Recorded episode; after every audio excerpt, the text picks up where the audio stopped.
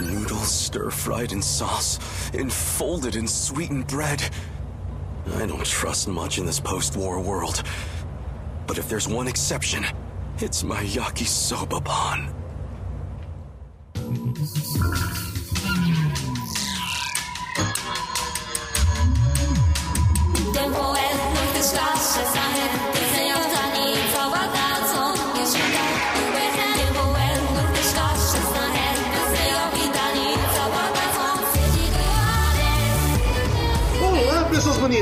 Sejam bem-vindos a mais um Entre Quadros, aquele podcast gostoso de cultura pop japonesa de joguinhos. Eu sou o Jean, vulgo Kei, eu estou aqui com o Pedro Guilherme. Olá, pessoas. Eu nem sei se eu preciso fazer entrada hoje, porque tem só eu. Me sinto muito egocêntrico sendo a única pessoa a ter uma entrada, então eu não vou falar nada. Você acabou fazendo uma entrada. Ah, isso não Essa foi uma entrada, entrada isso aí. foi um desabafo diferente. Foi uma entrada meta narrativa sobre um desabafo. Mas, como o Pedro falou, estamos aqui só nós dois. A gente tava planejando convidar mais pessoas, mas até mais pessoas jogarem X-Men a gente teria esquecido de muita coisa do plot, então É, esse é um plot muito, muito complexo, com muitos detalhes interligando é, relacionamentos, personagens, é, tempos diferentes, então é melhor gravar logo, senão. É, eu, eu vou dizer que eu, como sou uma pessoa relapsa com déficit de atenção, provavelmente vai ter uns momentos que eu. Ah, é, né? Então se eu passasse mais tempo sem jogar, Olha, eu vou te falar que. aí que é foder tudo. Talvez por causa do meu ritmo de trabalho, a minha memória também não tá lá essas coisas, não. Então algumas coisas eu Uhum. tenho esquecido também, mas vamos esforçar aí pra sair o melhor possível. Sim, sim. Mas eu até tinha comentado com você de que eu queria usar o tempo sem spoiler desse jogo pra dar um pouquinho mais esforço nele pra tentar vender o jogo pras pessoas, porque o 30 Sentinels, a Exurin, ele é um jogo que não vendeu bem. Não, infelizmente não. poucas pessoas têm acesso a ele e ele, ele- ele não foi muito bem. É aquele tipo de jogo que pouca gente jogou, mas quem joga tá amando. É, exatamente. É aquela coisa, né? Pra muita gente é o tipo de jogo que as pessoas batem o olho e pensam, ah, isso aí não vale esse preço. E por um lado eu entendo porque tá caro pra caralho, mas tudo tá caro pra caralho, sabe? Mas eu acho que É, eu digo assim, vale o preço. ele vale como Preço um cheio, jogo de tá? 60 dólares. É, exatamente. Mas ele não vale 300 reais, porque pouca coisa vale 300 reais em videogame, não é? Eu tinha uma época que você podia comprar um, um 3DS usado por esse preço. Sim, inclusive foi por esse preço que eu comprei o 3DS usado. Olha Foi exatamente por esse preço. que dá um jogo, né? de 300 reais. A gente tá vivendo essa realidade triste aí, né? Mas fazer o quê? De qualquer forma, é, tanto eu quanto o Kay gostaríamos de frisar que, pô, beleza, se você não tem como comprar o jogo agora, não tem problema, aguarda. Espera uma promoção, sabe? Espera uma época boa, assim, pra você comprar ele. Mas, assim, a gente gostaria de reforçar uma coisa. Esse jogo, ele é uma obra muito especial. É, dá pra ver o esmero, a paixão e o, e o cuidado que o Kamitani e a equipe dele tiveram pra fazer o jogo. E, acima de tudo, se você gosta de boas histórias, você se deve isso, sabe? Então, eu acho que se, principalmente se você gosta de obras como 999 ou Steins Gate, né? Vejam as obras que tem uma pegada de, de, de história, né? Um pouco mais detalhada, um pouco mais densa, com muitas inspirações em fenômenos reais, né? Em mídias, né? É, já existentes, em, em outras histórias, mas contando da sua própria maneira, de uma, de uma forma muito única, eu acredito que vocês vão gostar desse jogo. Sim, sim. Quando eu falo eu quero vender esse jogo, não é que eu quero que você vá lá e compre ele por 300 reais, porque eu imagino que esse dinheiro vai fazer falta. Não, não, não. é- é- apesar de que eu faço isso, mas não sigam o meu exemplo. Mas o que eu queria dizer é mais pra manter esse jogo no radar, não, não esqueça que ele existe e quando você vê ele numa promoção, oportunidade, dá uma chance. Sim. Oh, eu vou. Eu queria parafrasear aqui o Yokotaro, que o Yokotaro falou o seguinte: Eu geralmente não me importo se jogos vendem ou não, mas a Vanillaware é um tesouro pro Japão. Então eu quero que eles continuem existindo, eu quero que eles vendam bem. Tipo, eu poderia estar pouco me fudendo pra Atlas, mas a Vanillaware precisa, o Japão precisa da Vanillaware. Então, assim, os meus sentimentos totais, sabe? Eu quero que a Atlas se foda, mas eu gostaria que a Vanillaware continuasse existindo, sabe? Sim, o pior é que eu, eu concordo muito com isso, porque. Ah, tô usando pisando um pouquinho na bola, mas isso não vem ao caso agora. Mas o que, eu- o que mais bate em mim é que a Vanillaware, ela faz coisas que poucos estúdios fazem. O, o- o tipo de jogo que a gente vê da Vanillaware, especialmente a X-Wing, são jogos que a gente não vai ver tão cedo de novo. São coisas bem únicas e bem autorais. E são coisas que eu não quero que sejam perdidas no mercado. É, é isso que marca nele, é porque eu não vou achar outro jogo como X-Ring. Por mais que X-Ring ele seja fortemente inspirado a um monte de coisa de cultura pop, e, e acho que inclusive é uma das coisas que fazem ele ficar tão único, porque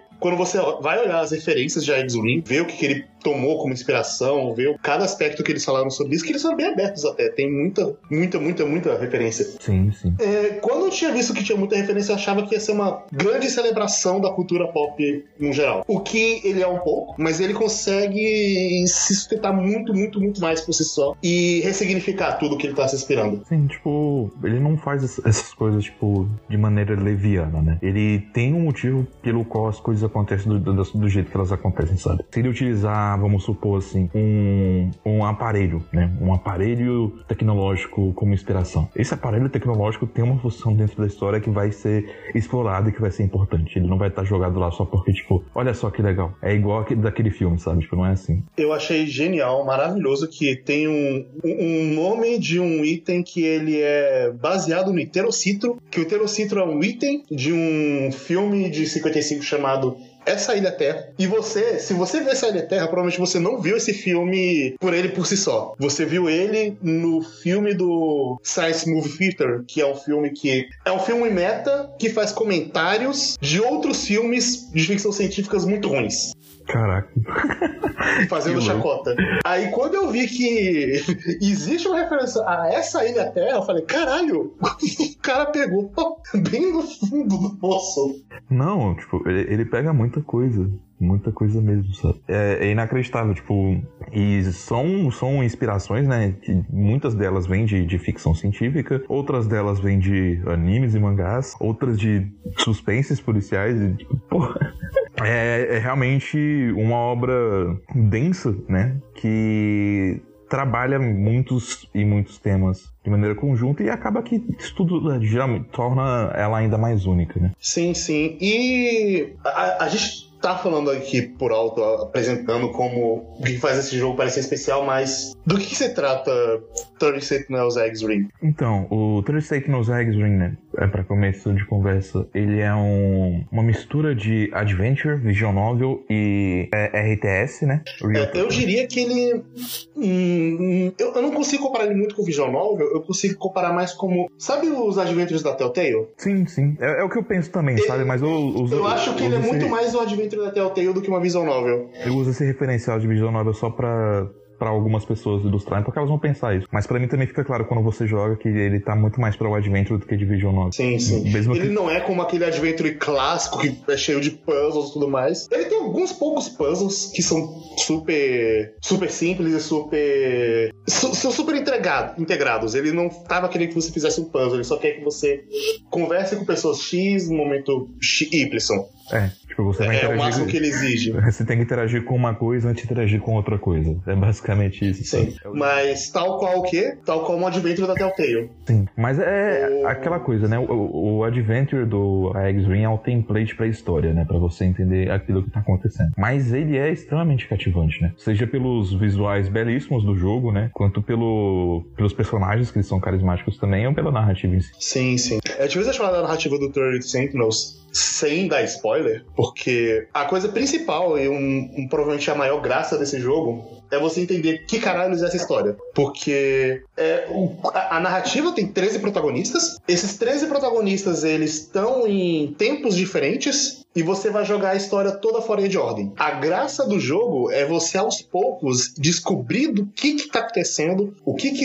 o que, que se trata isso. Você fala, tá, tá, é, você começa com essa ideia de tem vários personagens em vários tempos diferentes e aparentemente tem monstros gigantes e eles pilotam um robô gigante para enfrentar esses monstros, mas por quê? O que que tá acontecendo? Não tô entendendo. E depois você o, o jogo ele vai te entregando aos poucos e é é até uma coisa que eu sinto que esse jogo exige um pouco de você. Ele exige uma certa dedicação para você engatar nele de verdade. Pra fazer só uma, uma, uma sinopse geral, é, eu acho que o prólogo do jogo ele funciona muito bem como uma, uma introdução. E eu acho que tem uma demo, né? Se eu não me engano, do, do, do, do prólogo do jogo, que todo mundo pode jogar, que é de graça, né? Eu não faço E- ideia. É, tem, tem uma demo.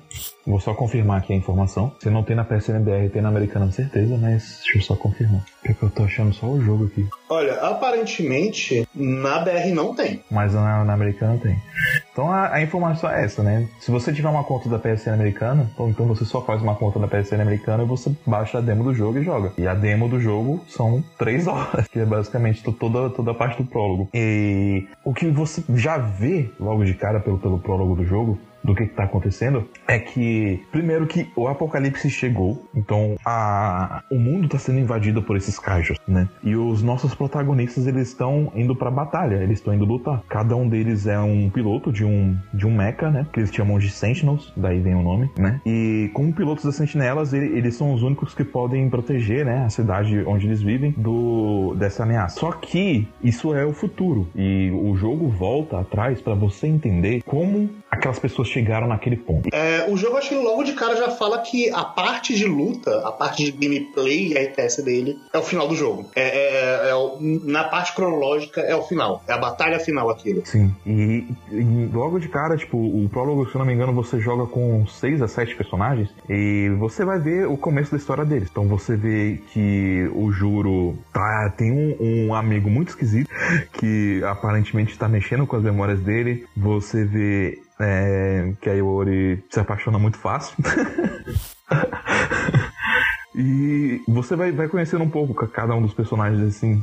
E vendo o começo das histórias deles. né? Só que, embora eles sejam né, estudantes, cada um deles tem uma, uma ligação com alguma coisa estranha daquele mundo, né? Sejam sonhos esquisitos que eles estão tendo desses conflitos futuros, ou sonhos de atentados terroristas, e meio que vários deles têm essas lembranças do passado que eles. Eu dei spoiler sem querer. Deixa eu reformular. Ah, vários deles têm sonhos, né? De coisas que eles, eles não fizeram. Então, eles estão sonhando com o futuro que vai acontecer, né? Ou que talvez já tenha acontecido. E eles ficam sempre pensando, né? O que, que aquilo realmente significa. Por que, que eles estão lutando dentro de robôs gigantes. Ou por que, que eles estão é, passando por atentados terroristas e, e- e coisas desse tipo. E ao- aos poucos você vai entendendo mais sobre o quanto aquele mundo gira em torno disso, né? De sobreviver a esse ataque, o quanto grandes corporações e, e envolvimento da, de determinadas agências governamentais e não governamentais com tudo isso tá ligado com cada um desses personagens, né? Por que que eles são tão importantes no final das contas, né? Por que que eles são os únicos que podem pilotar essas sentinelas? Sim, sim. É- é- é basicamente isso. É, é uma história que lembra bastante coisas como o a, a série Zero Escape, 999, Victor Last Ward, Zero Time Dilemma, que é uma série de personagens e ele tem muitos, muitos, muitos conceitos científicos e conceitos de história, plot twists e jogadas e, e brincadeiras em relação à perce- percepção de tempo que quando você entende tudo, quando você consegue juntar as peças e descobre o que está acontecendo, é muito gratificante. A coisa que eu falo que você precisa se dedicar um pouquinho mais é porque eu sinto que eu, desde o começo, eu tava muito interessado no plot, eu tava muito curioso do que tava acontecendo, então o jogo me fisgou logo de cara com isso, mas demorou eu começar a me importar de verdade com os personagens. É, eu, eu acredito que isso faz parte porque, como você está o tempo todo jogando pequenos intervalos, né, com cada personagem, meio que você só vai realmente se importar com eles quando você chega na metade do arco deles, talvez, sabe? Que aí você vai é, ter uma ideia. só de- no final. É, que vocês vão ter uma ideia melhor de como eles funcionam realmente, sabe? Sobre como são as relações dele. E alguns eu diria que você não vai se importar porque, tipo, por quê? sabe? É, Mas. e, e tem, tem uns negócios que são tipo jogos como o que são mais lineares, ele vai ter uma cena impactante quando você já tiver o contexto da cena impactante e ela vai te impactar na hora. Aqui é meio que uns baques com delay. Ele te mostra uma coisa impactante, mas você não tem o contexto completo daquilo, então você não sente o impacto. Você continua jogando, aí quando você pega o contexto daquilo posteriormente você fica, ah, então era isso, caralho. É, é- é uma reação muito diferente do que é de costume. É, é bem, bem diferente nesse sentido. E. Mas isso também tem a ver com a liberdade que o jogo te dá, né? Porque o jogo é dividido em sessões. Então você tem a sessão Remembers, que é essa parte de adventure que você vai jogar com os personagens no passado. Você tem a, a sessão de batalha, que é a Destruction, que você vai fazer missões, né? Pra proteger a cidade e, e pedir o avanço da, dos, dos Demons, que são a- os cajos que estão atacando a cidade. E você tem a seção de análise. O Remembers é a parte principal do jogo, você vai ficar lá a maior parte dele, né? 70% do jogo é o Remembers, então você conhecer os personagens, ver as histórias deles, só que ele te dá uma certa liberdade para você explorar como você pode, sabe? Ele, se eu não me engano, ele começa liberando para você de 6 a 7 personagens, né? E conforme você for jogando com um com outro, você vai atingindo as condições, né, para jogar com novos personagens. Então assim, existe uma barreira que ele coloca de requisitos para alguns personagens, né? Alguns precisa que, por exemplo, ah, você tem que ter chegado em 20% com 12 personagens para você ver a, essa parte da história desse personagem. Outros requerem que você tenha chegado na missão 5 da primeira wave lá do, do modo Destruction,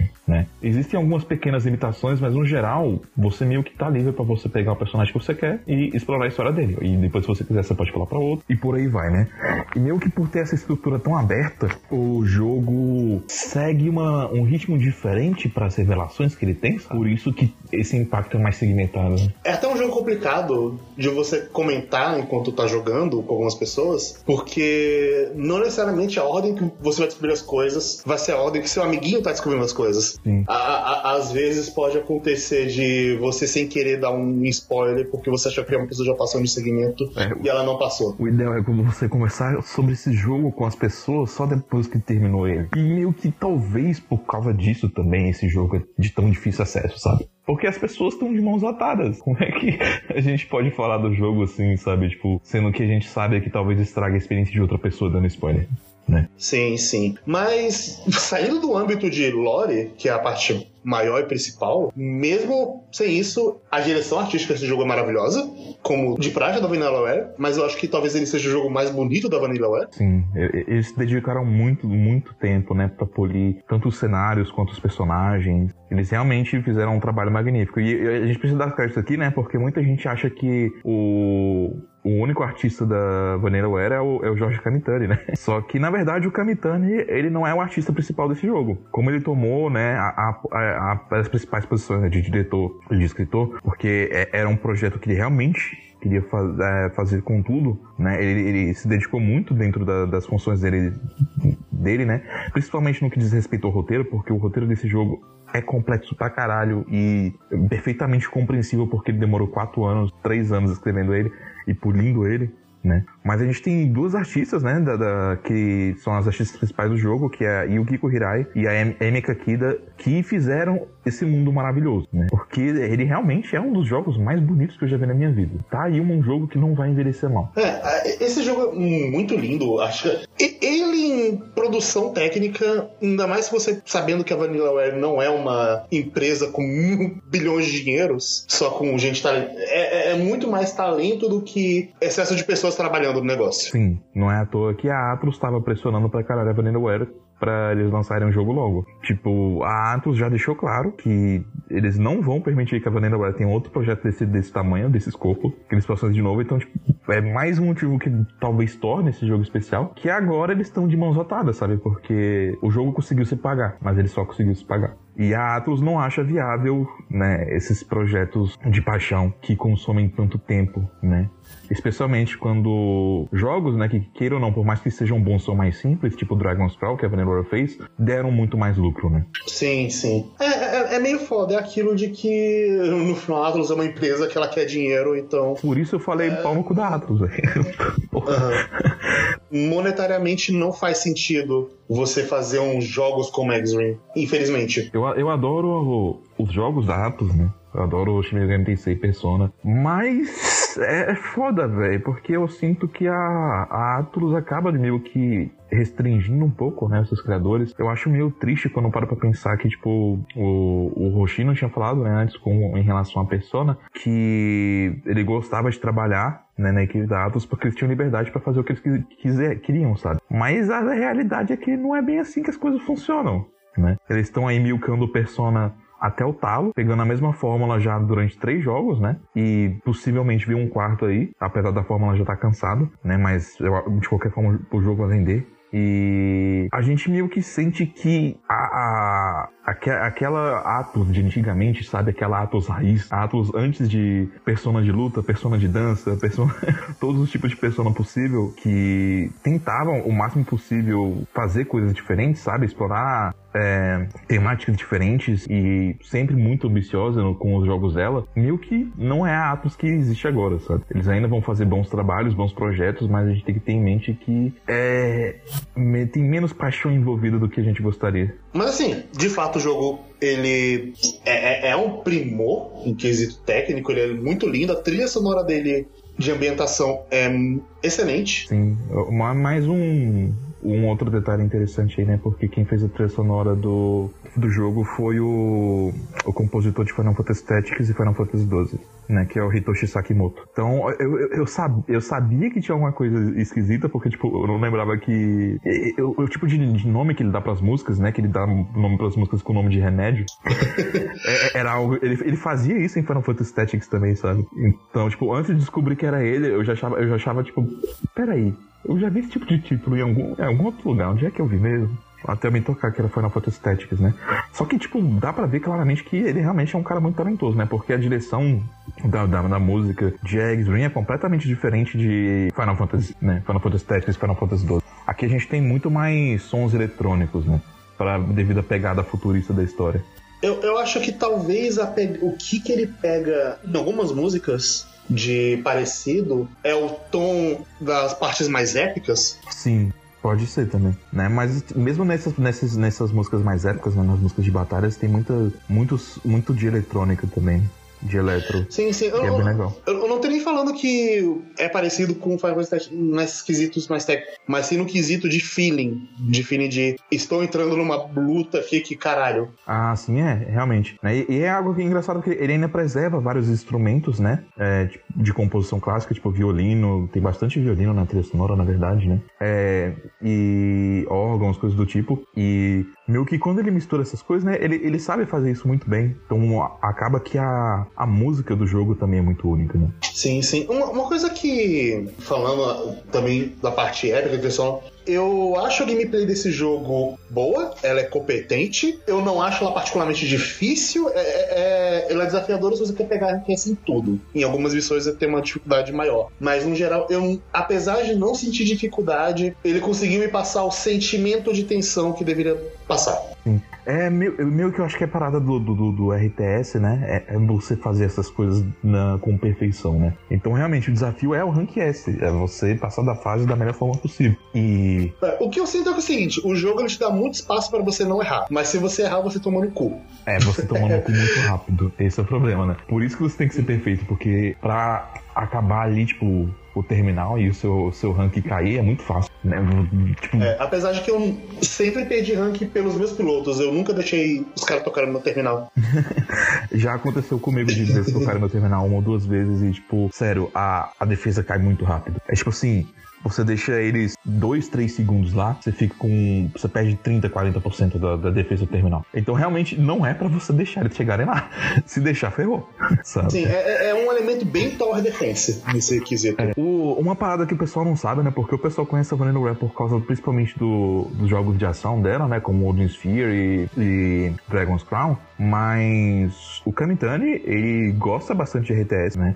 É uma das paixões dele. E meio que o sonho dele era meio que fazer um RTS com essa pegada adventure, sabe? É algo que ele já queria fazer há muito tempo. E meio que vários jogos dele têm esse- esses elementos, né? Mas a, a, a Vanillaware já tinha feito um RTS, né? né? Pouca gente conhece, mas tem um jogo chamado Green Green Moir, de 2007, que foi feito pela Vanillaware, e ele é um RTS. E ele é um RTS bem diferentinho, porque ele tem uma temática medieval, mas não tipo de Tower Defense, assim, por assim dizer, sabe? Ele, ele pega mais, vamos dizer assim, conceitos de, de bruxaria e alquimia para brincar com esse essa organização de recursos, sabe? Em uma luta contra o tempo. Aham. Então, é um jogo bem diferentinho, sabe? E ali, dali a gente já vê um pouco da- da- das paixões da Vanillaware, né? E uma outra coisa também que é meio que da- das fontes desse jogo, assim, é que eu sinto que Odin Sphere, ele é um protótipo do que o Kamitani realmente queria fazer com esse jogo, sabe? Quando você parar pra pensar no escopo do... Não só o G-Spire, mas o Muramasa também. É, Muramasa também.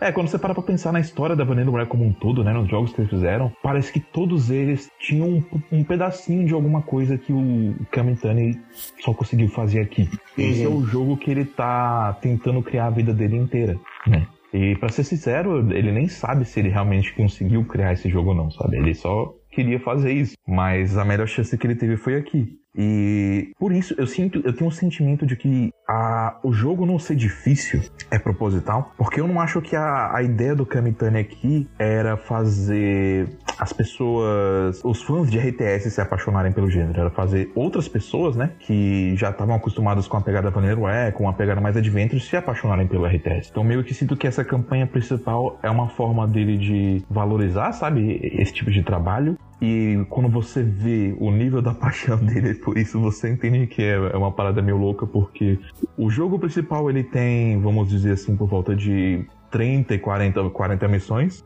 Tem né? 30 missões. 30. 30 missões. É, 38, É, é 30 missões, porque 38, o- vamos dizer se assim. você escolheu o tutorial. Mas o jogo tem 9.999 fases depois dele. Quando você zera o jogo, você abre uma área de post-game, que você só vai lutar basicamente se você quiser. E essa área tem 9.999 níveis. Esses níveis não foram gerados aleatoriamente, eles foram feitos à mão.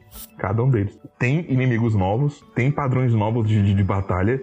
Puta que pariu, velho. Quem faz isso? Eu- voltando um pouquinho pro que eu disse, é, ele não é um jogo difícil, mas ele cumpre muito bem o propósito de te deixar sempre tenso, porque desde o início o jogo ele te deixa claro que essa aqui é a batalha final. Se a gente não conseguir passar dessa, não tem mais. Essa aqui é a batalha final. É a nossa última esperança e é bem difícil a gente conseguir, porque puta que pariu. A gente tá numa situação horrenda. Uma situação que ou é agora ou é nunca e as chances são baixas. E o jogo ele consegue te passar essa sensação. uma ideia de escopo. Ele lota de inimigos nas fases mais grandes, nas fases posteriores. Ele lota, lota, lota. O meu PS4 base, ele chorou nas últimas missões. ele chorou. Começou a dar umas quedas de frame de tanto inimigo na tela. E falando desse jeito, parece que é uma coisa só aleatória, joga, joga, joga, joga inimigo, mas você tem que fazer um certo nível de estratégia pra conseguir lidar com isso. N- não é só coisa esmo. Sim, tipo, e essa quantidade absurda de inimigos que tem na tela, ela é o motivo pelo qual esse jogo não podia ter gráficos mais complexos durante as batalhas, né? Eu vejo que essa é uma reclamação constante, né, das pessoas que estão interessadas no jogo ou que falam dele, né, que elas gostariam, né, que as batalhas fossem mais bem animadas. Só que o escopo é realmente muito grande pra isso ser possível, sabe? É uma cidade inteira que é o cenário de- das batalhas. Você tem às vezes centenas ou milhares de inimigos na tela ao mesmo tempo e não tem como você animar isso, sabe? Ne- Nem que esse jogo fosse um AAA teria como animar isso. Sabe Musou? Mais inimigo. É, bem mais. É absurdo. E o negócio é, pelo menos assim, a Vanilla ela, ela tem umas ideias legais, sabe? Porque eles pensaram assim, ah, beleza, já que a gente não pode fazer isso, vamos colocar uma animação de cada um dos golpes e de cada uma das ações do robô. Então, tipo, cada vez que você vai dar upgrade em uma habilidade, ou cada vez que você vai usar uma habilidade no inimigo, você tem uma pequena tela que mostra como é o, Sent- o Sentinel fazendo essa ação, sabe? E é uma arte muito, muito maneira. Sim, o que ajuda bastante porque o exercício de imaginação faz as coisas parecerem bem épicas ali. Pelo menos eu ficava imaginando aqueles golpes tudo acontecendo enquanto eu tava olhando um pouquinho da animação. Ah, beleza, isso tá acontecendo. Aí eu olhava a loucura que tem naquele mapa. Que é engraçado que eu fiz stream do jogo e um monte de gente. Algumas pessoas levando a stream, elas falaram, cara, eu tô assistindo essa stream aqui faz um tempão, há dias, e eu não entendi direito como funciona o combate. Cara, mano. Porque é- eu acho que é realmente um combate que você consegue entender muito mais quando você tá jogando do que só olhando mais por cima. Sim, tipo, eu entendo isso perfeitamente, cara, porque antes de jogar o jogo, eu já tava interessado nele já, né? Só que eu, eu- eu vendo gameplay, vendo review, essas coisas assim, eu ficava tipo, tá, parece legal, mas eu não sei. Eu não conseguia entender o combate de jeito nenhum, sabe? É- é- Ele é muito mais simples do que parece, é muito mais autoexplicativo. O tutorial dele é bem funcional pra isso. Mas realmente, é um negócio que se você for olhar só gameplay, você vai ver só um monte de número crescendo e, e um monte de ícone indo pra lá e pra cá, como no- no- no- numa foto do Google Maps. É, é quase isso. Oh, mas eu tenho que te falar que apesar da- das limitações, é muito satisfatório. Os efeitos de golpe e, e você destruir vários inimigos ao mesmo tempo, tipo, é, é bem da hora mesmo. Sim, e o que bate também é porque, além de ter as pequenas animações que ele mostra quando você vai dar upgrade, o trabalho de sonoplastia desse jogo é excelente. Então, por exemplo, você ouve muito bem o som do Mecha pulando, aterrissando no chão, pá, o, o- barulho dos socos, eles parecem que tem impactos. Porque o som faz tudo tem impacto, cara. O som do laser, o som dos mísseis saindo, o efeito sonoro de tudo é muito impactante. Então isso ajuda muito na imersão. Então quando tem uma caralhada de inimigo e você ouve metralhadora, ouve míssil, ouve pisada, ouve soco e você consegue distinguir tudo isso, é, é um trabalho do caralho. Tem uma habilidade que, que é- ela tem um cone que cobre, vamos dizer assim, um terço da tela, que é uma, uma chuva de, de mísseis. E é, é literalmente isso, é uma chuva de mísseis. Mas é tão gostoso quando você joga, porque você tem aquela wave com, sei lá, mil, dois mil, três mil bichos na tela, e você vê os mísseis destruindo todos eles, sabe? Tipo, e o barulho dos mísseis caindo, as explosões, e tipo, você sente a tela, tipo, começa. Parece que a tela tá tremendo, sabe? É, é realmente bem satisfatório, sabe? Ah, Os sons que, que eles emitem os golpes, é, isso acaba realmente dando um impacto bem legal pro, pro jogo. Então, eu diria assim para as pessoas confiarem que elas vão se surpreender, sabe? Uma coisa que eu acho triste agora, parando pra pensar, é que talvez esse jogo morra no PS4. É, eu acho que sim, porque eu acho que a Atos não vai querer publicar ele em outra plataforma. Talvez no máximo assim, Sim. ah, vamos botar no Play 5, sabe? Mas pra PC. É, mas assim, eu, eu queria muito que esse jogo fosse pro PC, não porque eu sou PC gamer, blá, blá, porque eu não sou, mas porque o PC é indiscutivelmente a melhor plataforma para preservação histórica. Esse é um jogo que a gente gostaria que mais gente jogasse, né? Uhum. Não tem lugar melhor que o PC pra Então, isso. assim, é, é- é foda porque o PS4 ele não é um console emulável. Não. Eu não sei o quão bem vai ser a emulação dele no futuro, mas é um jogo que provavelmente vai ficar no PlayStation 4 e vai morrer ali. Ele não. Ele é um dos jogos que tem risco de morrerem, morrerem ali com o tempo. Daqui a 10 anos, quando o PlayStation 4 for bem defasado. É, vamos torcer pra que não, né? Então, assim, eu, eu, eu- acho um pouquinho triste essa noção, assim, de. É é um jogo que pode morrer com o tempo, porque ele tá preso numa plataforma só. E. Preservação histórica é legal, né? Então, torcendo aí pra. ca- Caso a Atlus não fizer o seu trabalho, que os nossos amigos piratas façam, porque o que você chama de pirataria às vezes se chama preservação histórica, e aí isso aí pode ser um caso desses de salvação. Às vezes a pirataria ajuda. Olha só. E é pra falar coisas assim que a gente nunca vai ser patrocinado nesse programa. Ah, cara, se a Atlus não quiser patrocinar a gente porque ela não liga pra X-Wing, que seja, porque. Mano, é foda. É, só não querendo divergir muito, mas é, é aquilo, velho. O quanto de jogo o que que estaria completamente perdido se não fosse pirataria emulador. Ah, Que- muito. O quanto já não se perderam, né? Então é É isso, eu espero que a X-Wing ele sobreviva ao tempo. Eu espero que daqui a 15 anos a gente consiga ter acesso a esse jogo. Eu não precise desenterrar meu PlayStation 4 da bomba nuclear que aconteceu no Brasil em 2027 pra, pra conseguir jogar X-Wing de novo. Eu, espero de coração que é, é, eu, esse jogo ele seja acessível ainda, de alguma forma. Olha, e se, e se a gente for ter um evento, é, um cataclisma, né? Alguma coisa assim que vai acabar com o Brasil, que por favor, que seja em 2025, que seja com invasão de bicho gigante e que a gente possa pilotar robôs e bater nele. Olha, se for que nem um jogo 2025, a gente não vai conseguir. Mas, enfim. É, eu- eu- Vamos morrer tentando. Mas eu acho que é isso. A parte sem spoiler. É, é tudo que eu acho que a gente tem pra falar de que a X-Wing é um jogo bem especial. Ele é meu jogo favorito desse ano. Talvez ele esteja no meu top 5 de jogos da geração. É, ele, ele é meu jogo do ano também.